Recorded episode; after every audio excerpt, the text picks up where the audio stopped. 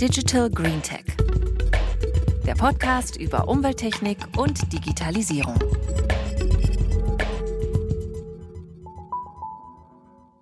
Ein Smartphone verbraucht während seines Lebenszyklus 69 Kilogramm CO2. Bestimmt habt ihr solche oder so ähnliche Aussagen schon einmal gehört. Solche Berechnungen kann man mit Nachhaltigkeitsanalysen anstellen. Und Nachhaltigkeitsanalysen, das ist das heutige Thema unseres Podcasts.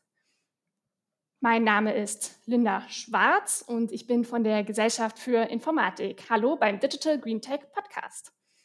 Ich selbst bin ja Soziologin und habe gelernt, dass die Welt ein ziemlich komplexes Konstrukt ist und bei so einer Zahl, bei so einer Zahl 69 Kilogramm CO2, da frage ich mich dann schon, woher kommt die Zahl?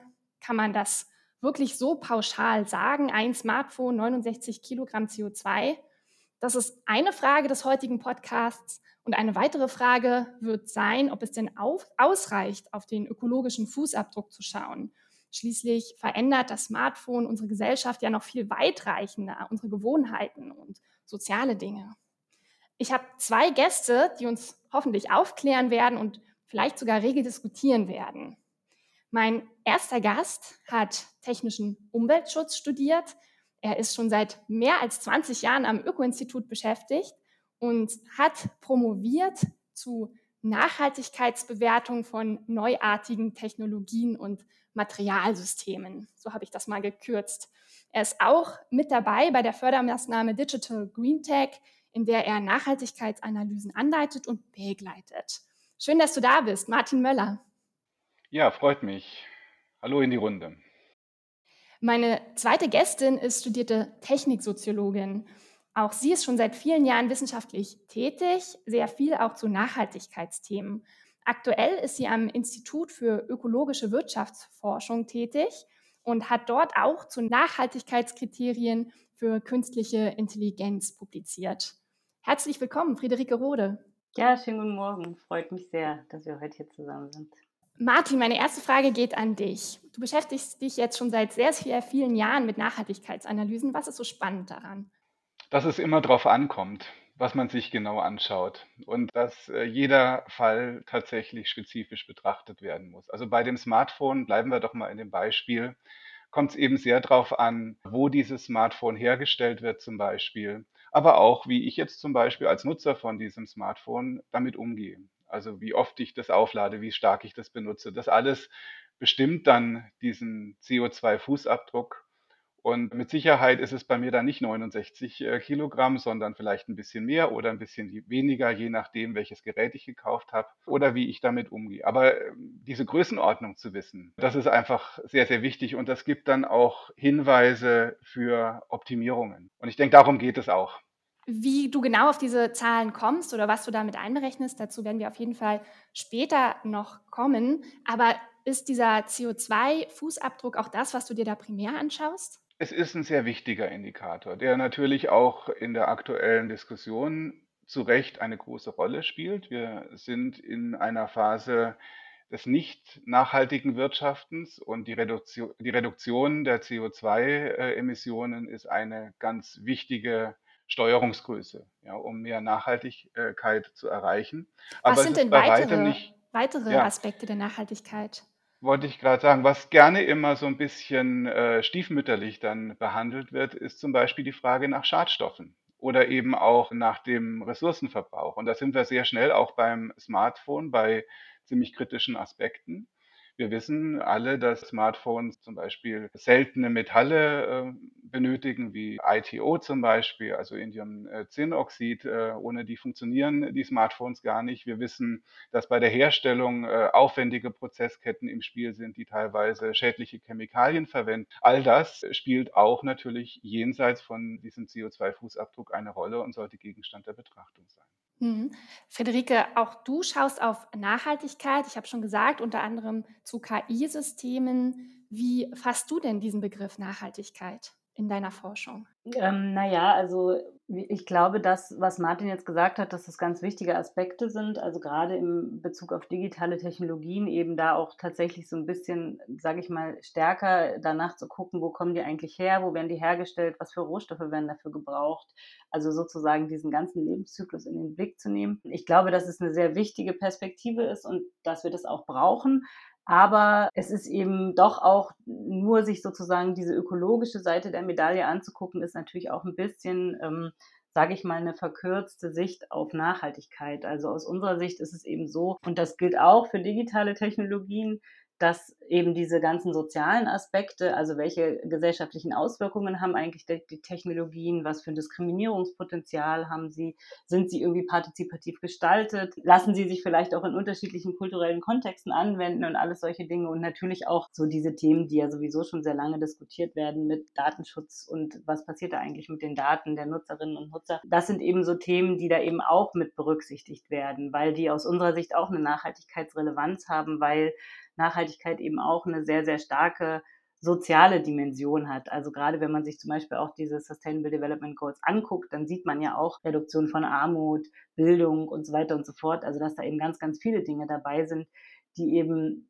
nicht sozusagen nur auf die ökologische Seite abzielen, sondern eben auch auf die Frage, welche Wirkung hat das eigentlich auf den gesellschaftlichen Zusammenhalt, wenn wir zunehmend digitale Technologien nutzen und einsetzen. Und der andere Aspekt ist eben natürlich auch so, was für ökonomische Dynamiken sind eigentlich damit verbunden. Also Martin hat es ja auch schon gesagt, im Grunde bewegen wir uns einfach auch in einem, einem Wirtschaftssystem, wo es eben auch viele sozusagen problematische ökonomische Entwicklungen gibt. Und die Frage, was bedeutet das eigentlich sozusagen zum Beispiel im Hinblick auf Marktkonzentration oder die Rolle bestimmter Akteure, wenn eben bestimmte Arten, sage ich mal, von Technologien sich stärker verbreiten oder auch stärker gefördert werden, das sind eben so Fragen, die sich aus unserer Perspektive eben auch stellen, wenn man da so ein, sage ich mal, so ein bisschen so eine ganzheitlichere Nachhaltigkeitsperspektive drauf haben könnte und die natürlich auch Wechselwirkungen untereinander haben können, auch mit ökologischen ähm, Aspekten.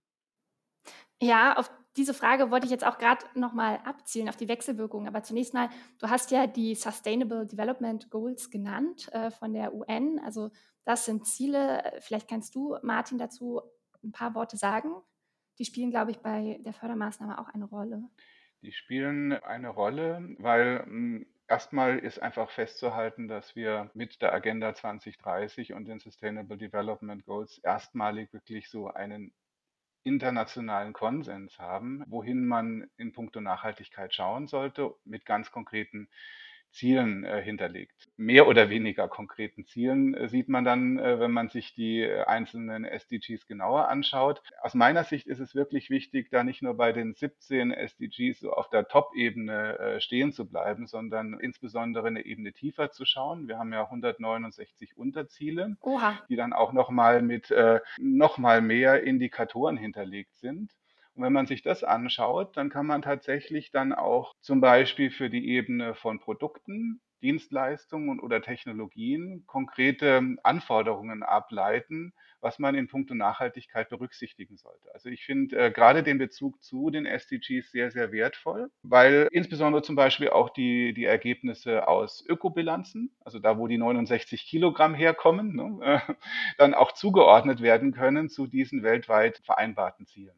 Ja. Also das ist, ist wirklich ein Quantensprung sozusagen im Vergleich zu dem, was wir vorher hatten. Gleichwohl ist es so, und das, das ist dann so ein bisschen Wasser in den Wein geschüttet, auch die Agenda 2030 ist weit weg davon, wirklich alle essentiellen Aspekte der Nachhaltigkeit zu berücksichtigen. Beispielsweise Tierwohl, Tierschutz spielt bei der Agenda 2030 überhaupt keine Rolle. Und nach meinem Geschmack geht es da auch noch viel zu wenig um Suffizienzaspekte zum Beispiel.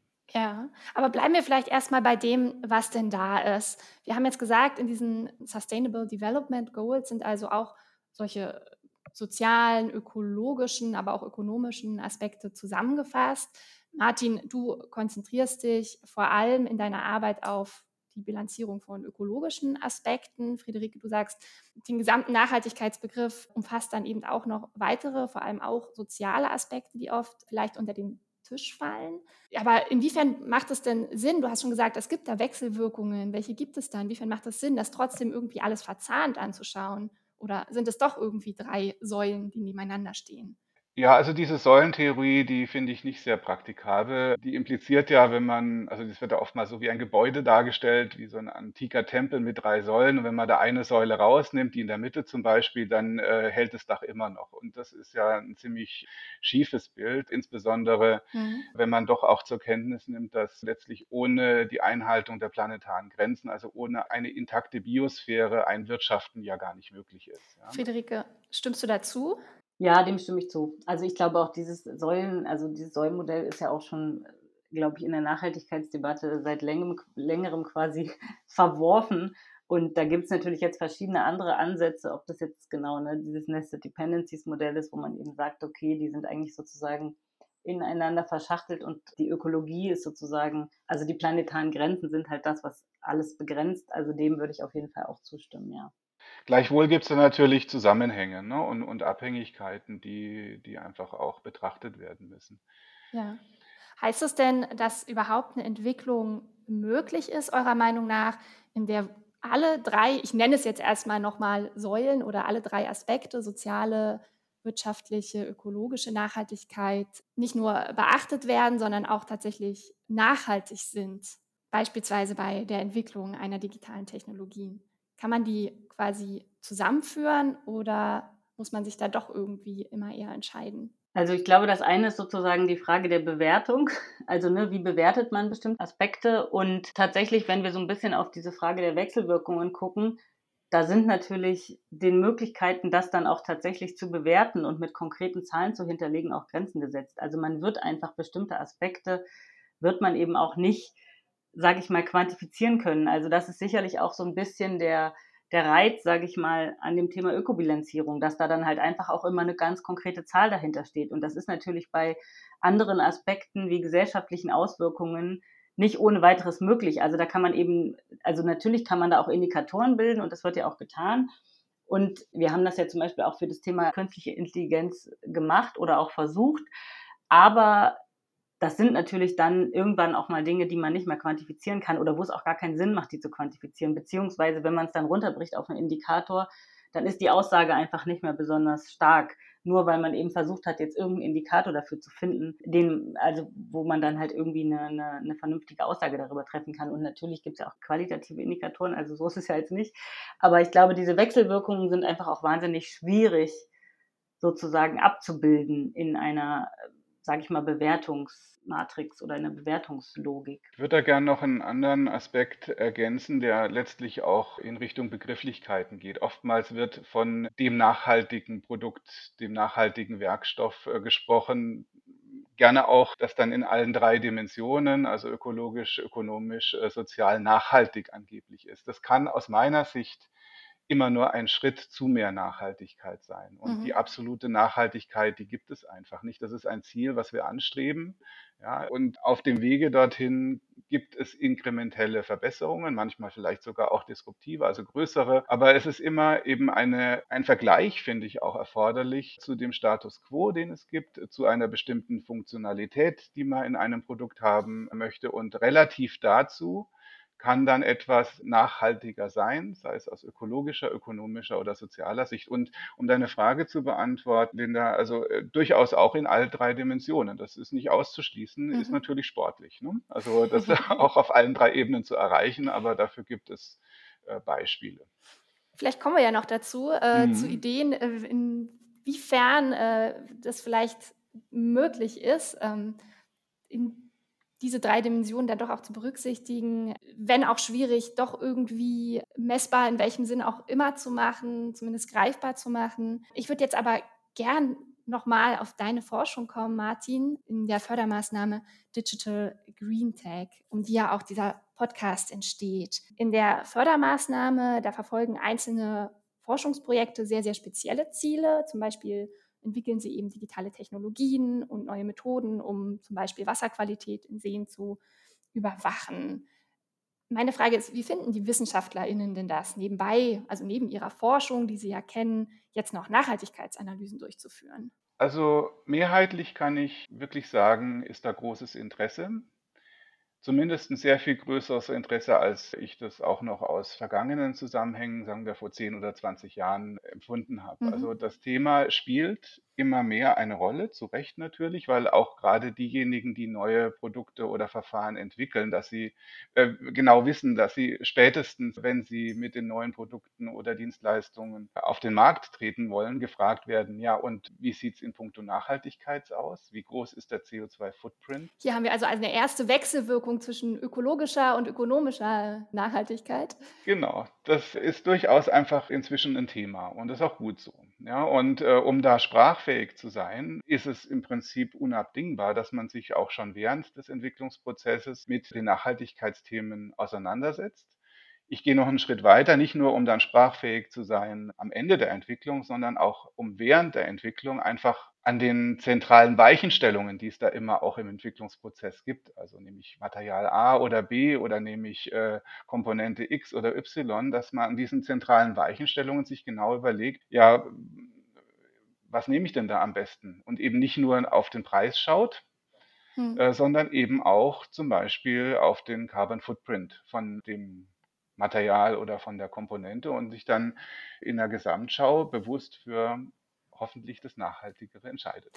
Ja, was sich da genau angeschaut wird, darauf würde ich jetzt erstmal ähm, nochmal kommen. Es sind ja drei Ebenen, die Mhm. sich die Forschenden da anschauen. Vielleicht gehen wir die mal ganz kurz nacheinander durch. Die erste Ebene betrifft den direkten Ressourcen- oder Energiebedarf. Kannst du dazu was sagen, Martin?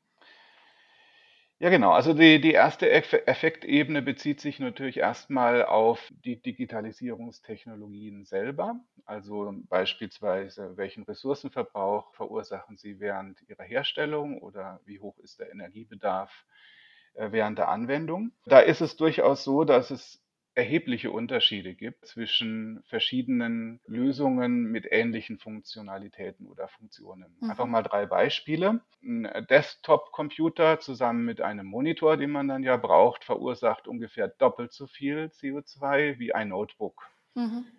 Ist im Prinzip abgeräumtes Thema, wer benutzt überhaupt noch Desktops. Ja, aber das war vor zehn Jahren echt noch ein Thema Mhm. und äh, das muss man einfach wissen, dass da ein Faktor zwei ist Ja. zwischen den beiden Möglichkeiten, die ja inzwischen, was die Rechenleistung angeht, durchaus vergleichbar Ja. geworden sind. Ja.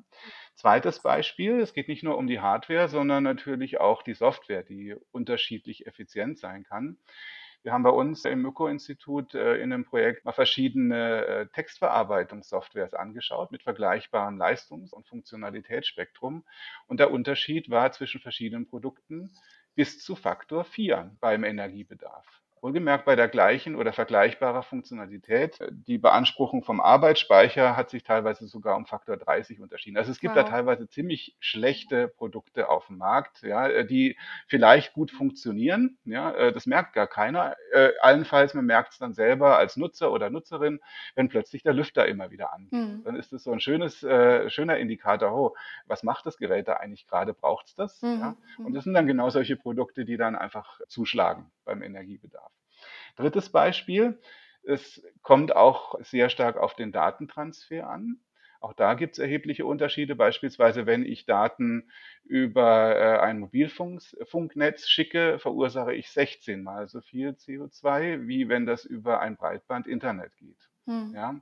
Also die drei Punkte lassen sich äh, zusammenfassen. Es ist überhaupt nicht egal, welches Gerät und welche Dienstleistung man einsetzt. Ja. Man muss sich das sehr genau überlegen, ob man das jeweils braucht. Also braucht es beispielsweise wirklich diese Übertragung über Mobilfunk oder kriegt man das auch anders hin? Und erstens braucht es darüber erstmal Transparenz Mhm. ja, und dann aber auch Schlussfolgerungen, die man aus diesen Informationen zieht. Also das ist diese erste Effektebene, die es äh, zu beachten gilt.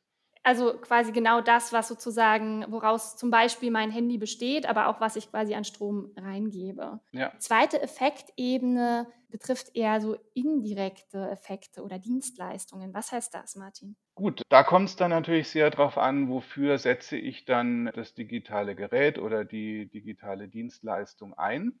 Bleiben wir im Beispiel vom Handy. Also wenn ich mit dem Telefonanruf vermeiden kann, dass ich zu jemand reisen muss, um mit der Person zu sprechen. Das ist ein bisschen an den Hahn herbeigeholt, weil man könnte ja auch nochmal das Festnetztelefon nehmen, aber nehmen wir einfach mal dieses Beispiel. Dann spart die Benutzung des Handys die, die Reise ein, die sicherlich noch stärker zu Buche schlägt. Ja. Oder aber wenn man jetzt in andere Beispiele geht, die dann eher auch zu unserem Querschnittsprojekt passen.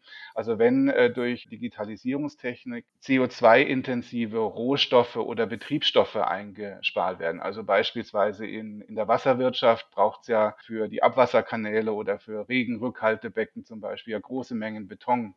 Und wenn ich durch eine effizientere Gestaltung zum Beispiel des Abwassernetzes erreichen kann, dass ich weniger instand halten muss oder auch weniger bauen muss, an Regenrückhaltebecken zum Beispiel, dann sind das relativ schnell größere Mengen CO2, die dann durch diese Einsparung von äh, Beton oder anderen Stoffen möglich sind. Und da wird es dann natürlich relativ schnell interessant. Also mhm. wo wir dann relativ schnell im Quervergleich auch zu den Aufwendungen für die Technologie die Frage stellen können, ja, wann, wann gibt es da sozusagen einen Break-Even-Point? Wann lohnt sich's? Ja, wann ist die Entlastung durch diese Effekte auf der zweiten Ebene, also Einsparungen, größer als das, was die Digitalisierung selbst verursacht? Ja, hier merke ich, das hat ja auch eigentlich schon so mit sozialen Aspekten zu tun. Du hast genannt, nehme ich jetzt das Telefon oder reise ich eben oder fliege ich sogar mit dem Flugzeug zu dieser Person hin? Ich glaube, auf der dritten Ebene ist das auch noch mal stärker, die systematischen Effekte, Martin. Ja, systemische Ebene nennen wir es. Also da ist dann letztlich die Frage, welche Auswirkungen haben die Anwendungen der Digitalisierung, wie ich es jetzt gerade skizziert hatte, mit Blick auf äh, grundlegende Produktions- oder Konsumgewohnheiten bis hin zur Frage von Leitbildern, Werten, Akzeptanz.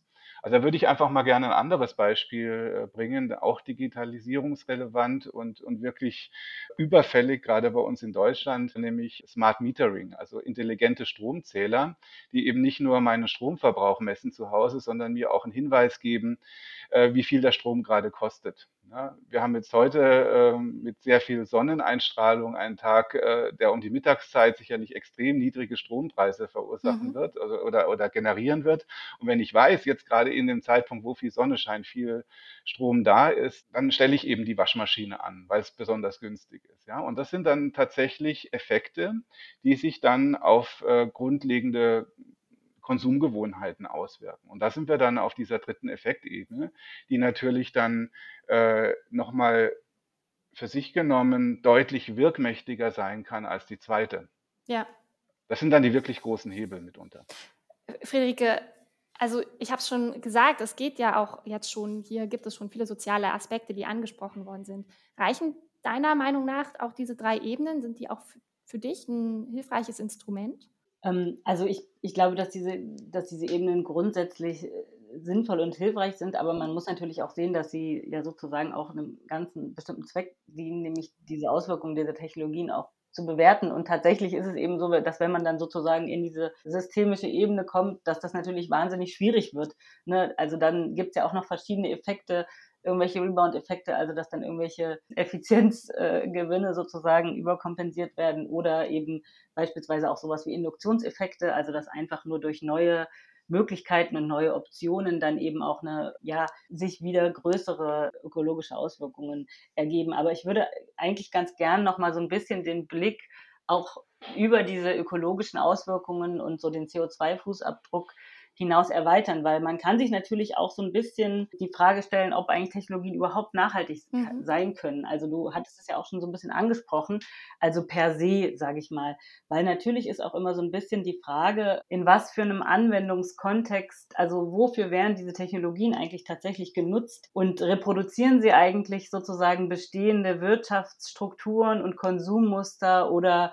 ähm, versuchen sie eben tatsächlich auch etwas sehr Grundlegendes zu verändern. Und es ist eben oftmals so, dass ja bestimmte Technologien, die eben genutzt werden, eben durchaus sehr, sehr stark die bestehenden ja, Konsummuster und Wirtschaftsstrukturen eben auch reproduzieren und eben häufig nicht dazu beitragen, dass sich dann was Grundsätzliches ändert.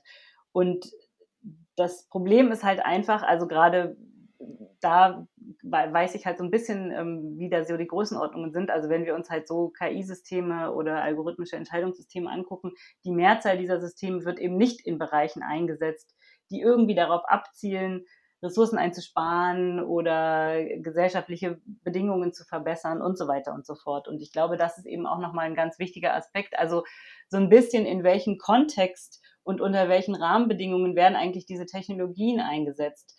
Martin hatte ja auch das Beispiel vom Smart Meter genannt. Und auch da müssen wir eben sagen, ja, prinzipiell ist es natürlich möglich, dass Haushalte ihren Stromverbrauch, also oder ihre sich anpassen können und eben gucken können, ah, okay, jetzt sind gerade viel erneuerbare Energien im Netz, jetzt macht es irgendwie Sinn, äh, stromintensive Geräte, Waschmaschine oder wie auch immer an, anzuschmeißen oder das, das E-Auto zu laden. Aber dafür brauchen wir natürlich auch entsprechende Rahmenbedingungen, wie beispielsweise flexible Tarife, wo wir eben in Deutschland immer schon seit Jahren drüber diskutieren und wo man eben auch sieht, dass der Technologie auch Grenzen gesetzt sind im Hinblick darauf, ob sie eigentlich in der Lage sind, so sage ich mal, ein transformatives Potenzial zu entfalten. Also sie können eben nicht dafür sorgen, dass unsere Strukturen und Denkweisen und auch, sage ich mal, so die institutionellen Bedingungen, unter denen wir handeln, sich verändern, sondern dafür müssen eben dann tatsächlich auch, ja, da sind halt auch, dafür müssen Menschen auch was tun. Und das sind natürlich auch politische Prozesse, die da stattfinden.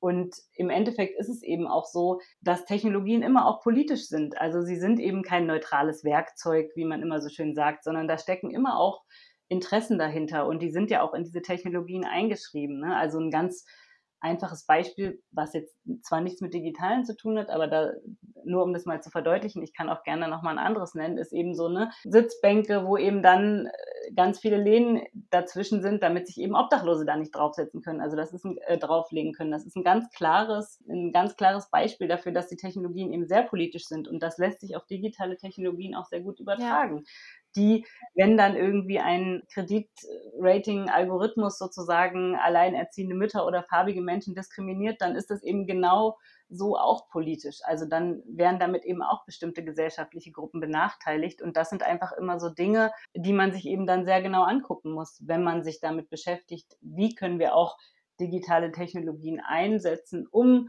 sozusagen Nachhaltigkeitsziele zu erreichen. Weil oftmals ist es eben so, dass wir dann quasi zum Beispiel in eine Richtung versuchen zu optimieren und das dann aber wieder in die andere Richtung halt dann doch wieder problematisch ja. ist sozusagen. Ne? Oder wir entwickeln eine Parking-App, wo die Leute dann eben zwar schneller einen Parkplatz finden, aber die eben auch dazu führt, dass die Leute dann schneller wieder den motorisierten Individualverkehr in der Stadt nutzen, was wir ja, ja. eigentlich nicht wollen. So. Oder bestimmte Menschen nicht wollen. Oder, also ja, aus, aus Nachhaltigkeit, oder, ja, genau, ja. oder wo man zumindest sagen könnte, dass es aus Nachhaltigkeitssicht die Verkehrswende eines der wichtigsten Dinge unbedingt, ist, die wir halt unbedingt. angehen müssen. Und wenn wir nicht wegkommen, sage ich mal, von, sage ich mal, zumindest fossil betriebenen Fortbewegungsmöglichkeiten, dann werden wir schon langfristig ein ziemlich großes Problem kriegen. Friederike, das heißt, also du wünschst dir da von vornherein eine sehr viel kritische, kritischere Auseinandersetzung was für Technologien wir entwickeln, was für Technologien wir einsetzen. Hat sich für mich so angehört, als hättest du da vielleicht auch schon Methoden oder Vorschläge entwickelt, mit welchen Fragen man sich dabei vor allem auseinandersetzen sollte? Naja, also ich hatte es ja am Anfang schon erwähnt, also ich glaube, letztendlich geht es schon auch darum, dass man halt eben versucht, dieses Thema so ein bisschen ganzheitlicher zu betrachten und vielleicht auch so ein bisschen wegzukommen von der Erwartung, dass man diese ganzen Aspekte halt immer mit irgendwelchen Zahlen hinterlegen könnte. Also natürlich ist sozusagen der CO2-Fußabdruck eine gute Orientierungsgröße, aber es ist halt eben nicht die einzige. Also man müsste eben tatsächlich auch eben bestimmte Sachen machen, wie, was ja auch schon gemacht wird zum Teil, aber ne, eben Technikfolgenabschätzungen und tatsächlich auch partizipative Formate. Also es gibt ja auch partizipative Arten der Technikfolgenabschätzung. Also tatsächlich eben auch so ein bisschen stärker diese gesellschaftliche Seite und die gesellschaftlichen Auswirkungen dieser Technologien in den Blick zu nehmen. Zusätzlich, sage ich mal, zu dieser ganzen ökologischen Debatte, weil es ist natürlich richtig, dass wir äh, auf einem Planeten leben, der nur begrenzte Ressourcen hat, aber diese Frage, wie eigentlich gesellschaftlicher Zusammenhalt möglich sein kann, auch unter diesen Bedingungen der Knappheit des Biodiversitätsverlustes, des Klimawandels und so weiter, das werden, glaube ich, einfach Fragen sein, die in Zukunft zunehmend auf uns zukommen. Und ehrlich gesagt auch die Frage, welche Rolle spielt eigentlich ja so die Bereitstellung von öffentlichen Gütern und öffentlicher Daseinsvorsorge in dieser, in diesem Transformationsprozess. Weil oftmals ist es eben dann doch so, dass dann so ein bisschen versucht wird, mit bestimmten Technologien auch so zu argumentieren, dass dann eben die Daseinsvorsorge, die eben durch öffentliche Einrichtungen geleistet wird, so ein bisschen zurückgedrängt wird. Also es gab irgendwie so ein Beispiel aus Chicago, wo eben mit so einer App die Nutzerinnen und Nutzer, ähm, wo so ein bisschen der Peak der Nutzung des öffentlichen Nahverkehrs, sage ich mal, geglättet werden sollte, dass nicht alle zur gleichen Zeit fahren.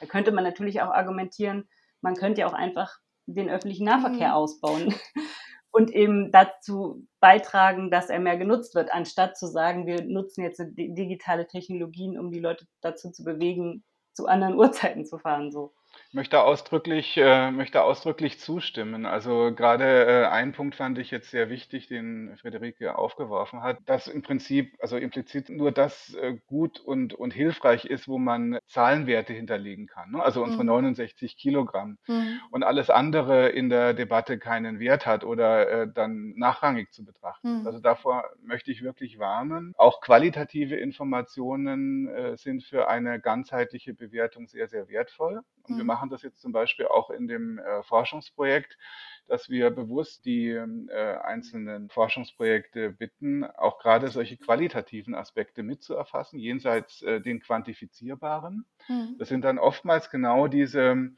Punkte, die dann an die Agenda 2030, an die SDGs andocken, die man zumindest qualitativ ganz gut greifen kann, benennen Was sind das kann. Zum Beispiel dann für Punkte, die die Forschenden da äh, aufführen?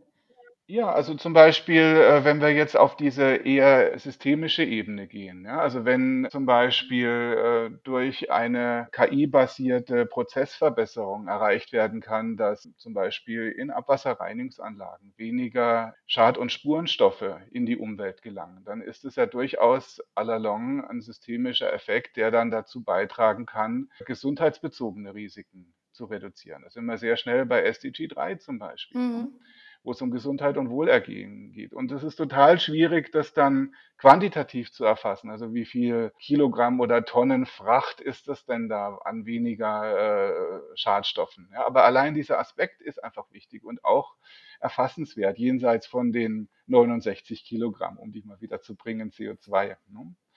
Also hm. das, das finde ich einen ganz wichtigen Punkt, nicht nur auf die Zahlen äh, zu schauen, sondern gerade auch die qualitativen Punkte, die ja dann gerade in einer Neuentwicklung von zum Beispiel neuen Technologien dann oftmals das Einzige ist, was man so hat, weil einfach noch viel zu wenige Zahlen äh, zu den Verbräuchen zum Beispiel vorhanden sind. Ja. Mhm. Und dann äh, muss man sich auch leiten lassen von wichtigen qualitativen Aspekten. Ja, ja, Friederike? Genau, und wenn ich da vielleicht noch mal was ergänzen darf, ich glaube, was eben auch ganz wichtig ist, womit wir uns auch ähm, zunehmend beschäftigen sollten, ist auch so ein bisschen, Martin hat es vorhin auch schon erwähnt, so die Frage nach Leitbildern und was für Narrative, also was für sozusagen Erzählungen sind eigentlich auch mit dieser Technologie verbunden und auch mit der Frage, welche Rolle eigentlich diese Technologie in der Gesellschaft spielt und spielen sollte und sozusagen, ne, welche gesellschaftlichen Strukturen irgendwie auch damit verbunden sind. Also das sind, glaube ich, einfach Fragen,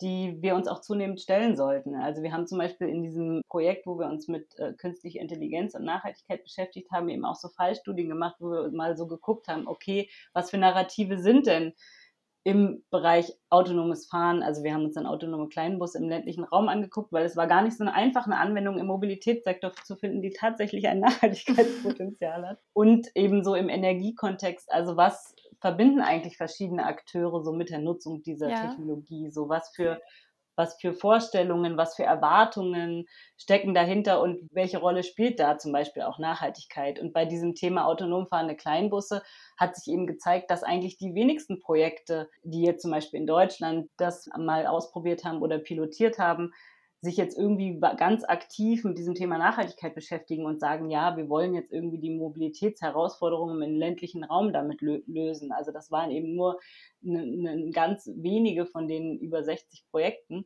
Und das, da muss man sich natürlich dann schon immer so ein bisschen die Frage stellen, okay, inwieweit muss da nicht auch, sage ich mal, so ein, so ein, so ein innovationspolitisches, so die Innovationspolit, das innovationspolitische Instrumentarium eben tatsächlich da auch so ein bisschen mehr eine steuernde Funktion einnehmen und sagen, okay, wir müssten eigentlich viel mehr darauf achten, dass bestimmte Anwendungen und Projekte und Dinge, die wir neu entwickeln, eben nicht nur dem Drang nach neuem Wissen und neuen Technologien und, und neuem, ja, sage ich mal, ähm, Experimentieren gerecht werden, sondern eben durchaus auch zu versuchen, das mit einer Zielperspektive zu verbinden, wo eben Nachhaltigkeit mit ja. drinsteckt.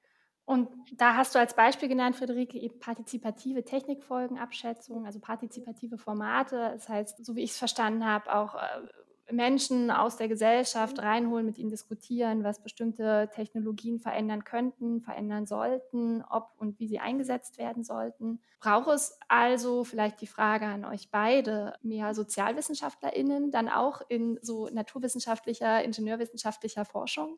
Also ich glaube, ich glaube, die Sozialwissenschaftlerinnen und diese äh, Ingenieure und Ingenieurinnen, die arbeiten schon auch viel mhm. zusammen. Also ich glaube, wir sind dann schon an einem Punkt angekommen, wo eben dieses Interdisziplinäre und ja auch mhm. das Transdisziplinäre, also das Arbeiten mit der Praxis, also das ist ja gang und gäbe. Also das zumindest bei unserem Forschungsinstitut ist das so. Also das IUW macht das schon seit Jahren und ich glaube, das ist auch, das ist auch sozusagen erforderlich und anerkannt, auch das zu tun. Also auch sozusagen seitens der Förderpolitik. Ja. Aber was eben aus meiner Sicht vielleicht noch so ein bisschen fehlt, ist, also nicht unbedingt Sozialwissenschaftler und Sozialwissenschaftlerinnen selbst. Also natürlich macht es immer Sinn, das stark zu integrieren. Da gibt es sicherlich auch noch Luft nach oben, das würde ich gar nicht äh, bestreiten wollen.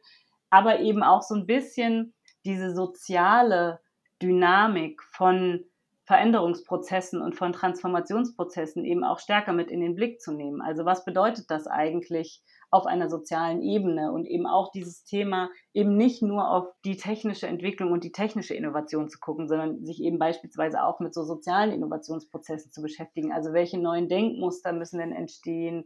Wo müssen wir eigentlich, äh, weiß ich nicht, unsere Praktiken verändern und so weiter und so fort. Also ich glaube, diese Aspekte da noch mal ein bisschen stärker mit zu integrieren, das macht schon durchaus Sinn und sich da auch, sage ich mal, so ein bisschen gegenseitig in den Dialog zu gehen und da voneinander zu lernen. Ich glaube, das macht total viel Sinn und das sollte sicherlich in Zukunft auch ähm, noch stärker gefördert ja. werden. Martin, wie sieht es bei dir aus? Hast du schon mit SozialwissenschaftlerInnen zusammengearbeitet?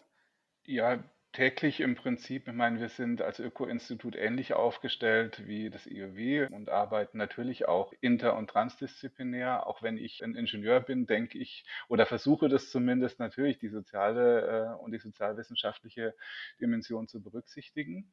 Gleichwohl ist es immer hilfreich, äh, wirklich auch live und in Farbe die Sozialwissenschaftlerinnen und Sozialwissenschaftler im Projekt zu haben. Noch viel wichtiger halte ich es aber, die, die äh, Verbesserung, die es braucht, um letztlich sowohl die ökologische, ökonomische und soziale Dimension auch ja, äh, in äh, die Entscheidungsprozesse, in die laufenden Entscheidungsprozesse bei Entwicklungsprozessen voranzukommen, reinzubringen, besser gesagt. Ja, das heißt also, dass diejenigen, die äh, Neuentwicklungen vorantreiben, im Prinzip auch in der Lage sind, die verschiedenen Dimensionen zu berücksichtigen. Und dafür brauchen sie zum einen praktikable, äh, niedrigschwellige Tools, die Sie einsetzen können. Also jetzt in die, in die ökonomische Dimension gedacht, CO2 Footprint Calculator zum Beispiel, damit Sie das mal schnell auch mal orientierend durchrechnen können.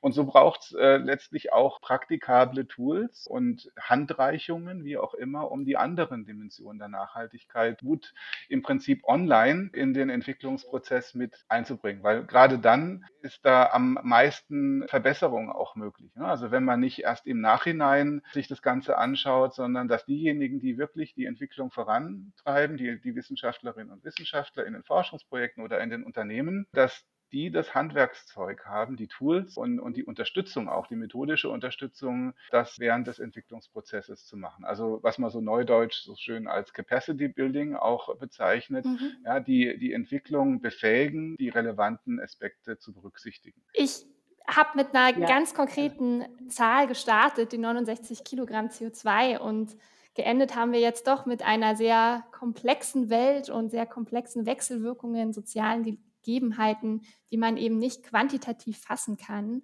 sondern für die es eben Austausch braucht, für die es Diskussionen braucht und Reflexion, so wie du gesagt hast, Martin, nicht im Nachhinein, sondern auch schon im Entwicklungsprozess und im Vorhinein. Ich danke euch sehr, Martin und Friederike. Es hat mir großen Spaß gemacht. Ja, Vielen Dank. Danke auch. Kann ich nur bestätigen und ganz herzlichen Dank für den Tschüss. Austausch. Tschüss. Tschüss. Schön, dass ihr auch bei dieser Folge des Digital Green Tech Podcast dabei wart. Wenn ihr jetzt Lust habt, mehr über Forschung an der Schnittstelle von Umwelttechnik und Digitalisierung zu erfahren, dann schaut auf www.digitalgreentech.de vorbei. Dort erfahrt ihr zum Beispiel auch, woran weitere Projekte der Maßnahme Digital Green Tech forschen. Ihr habt Wünsche, Ideen, Anregungen oder Kritik für zukünftige Podcast-Folgen? Dann schreibt uns an netdgt.gi.de oder folgt uns auf Twitter at digitcommunity und tretet unserer Digital Green Tech Gruppe auf LinkedIn bei. Wir hören uns bei der nächsten Folge des Podcasts. Bis dann!